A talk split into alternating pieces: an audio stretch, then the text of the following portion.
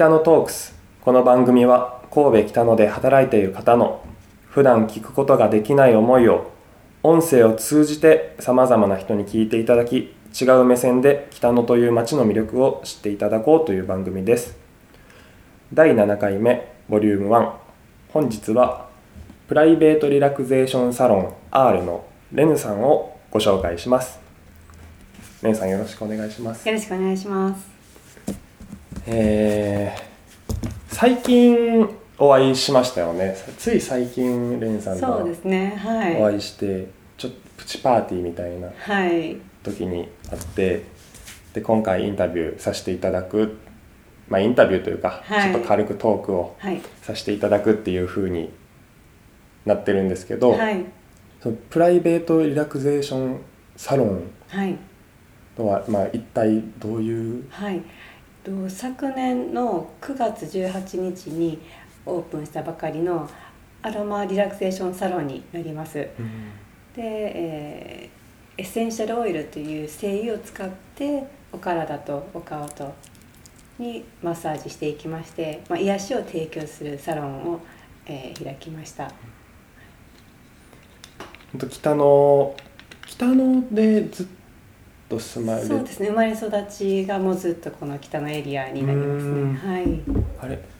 今までその北のトークスやってきたんですけど、はい。もしかしたら北の生まれの方は初めてかもしれないです。本当ですか。はい。はい、もう生粋の神戸っ子で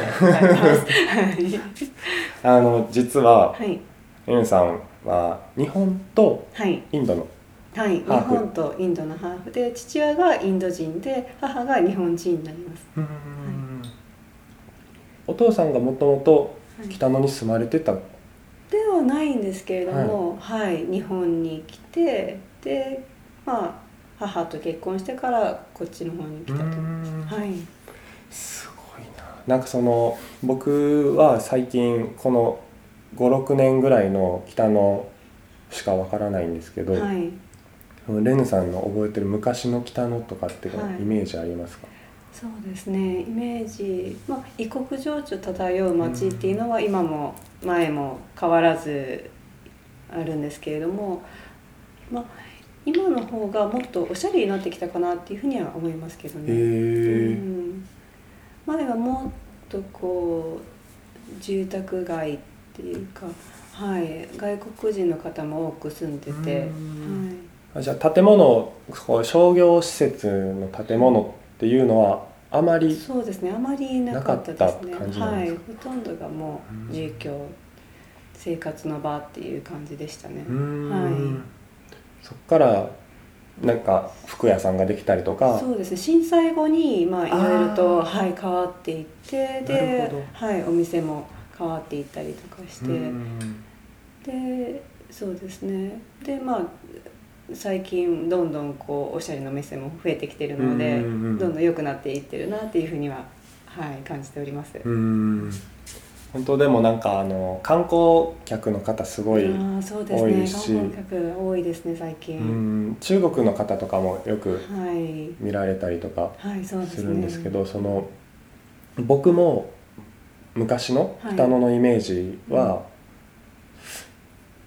なんかそのスイスの方とかなんかいろんな国の方がはい。いるようなイメージでもともとねはい。いろんな家も残されてるじゃないですか、はい。誰々が住んでた家っていうのが、最近はあんまりもう 観光客の方ばっかりなんで、そうですね、まあ、また違った昔とは違った北野に、だからまあある意味観光客の方のおかげで少し北のエリアはまあ活性化されてきてるんじゃないかなっていうふうには思いますけどね。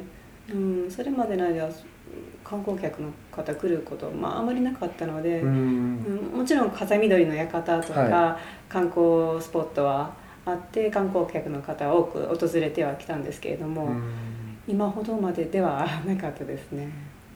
えーそうなんですね。やはい。っぱり、もう山まで上がってくることってなかなかないそうでしですすね。坂もね結構あるんでね。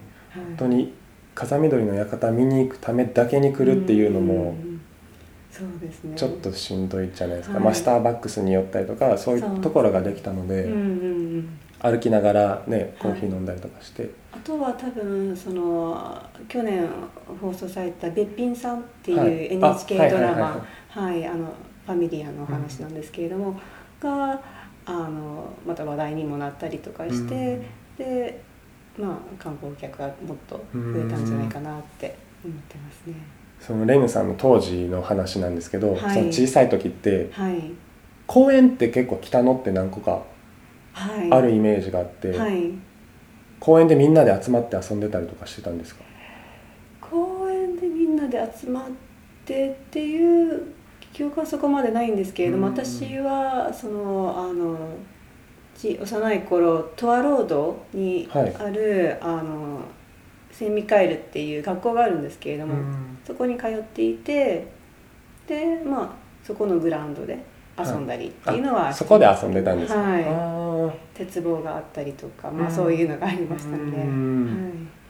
はい、あとはあのその学校の斜め向かいにはいサーティワンアイスクリーム屋さんがあったりとかしたんで、はい。い、つも帰りにそこ立ち寄って帰ったりとかっていうのは記憶に残ってます、なんかすごい都会っ子なイメージです僕。あの三宮で遊んで、うん、で、まあ、北野に帰ってきてみたいな。うん。僕はあの山の方で遊んでたことが多くて、はい。もう虫ばっか捕まえてたりとか走り回ってたりとかしてたんで、はい。ハイカラだなと思って おしゃれだなと思いました。はい。であのレンさんってこの前お話聞いた時に、はい。東京の方でしばらくはい。働かれてたっていう話を、そうですね。あの、まあ、しばらくの間神戸離れてあの東京に住んでた時代がありましてでその時はあのセラピストとしてお仕事してたわけではなくあの OL として、はい。はい、あの勤めてた時があるんですね。うん。でその時にあの、まあ、あるきっかけで、まあ、リラクゼーションの世界に興味持つようになってうん。で自分自身セラピストになっていきたいなっていうふうに思いました。はい。そう強く思ったきっかけって何かあったんですか？あーまあ、私自身がそのあのリラクゼーションサロンで、まあ、ボディトリートメントを受けて、で、まあ、その仕事ですごいイライラしてたんですけれども、あの受け終わった後にすごい優しい穏やかな気持ちになったんですね。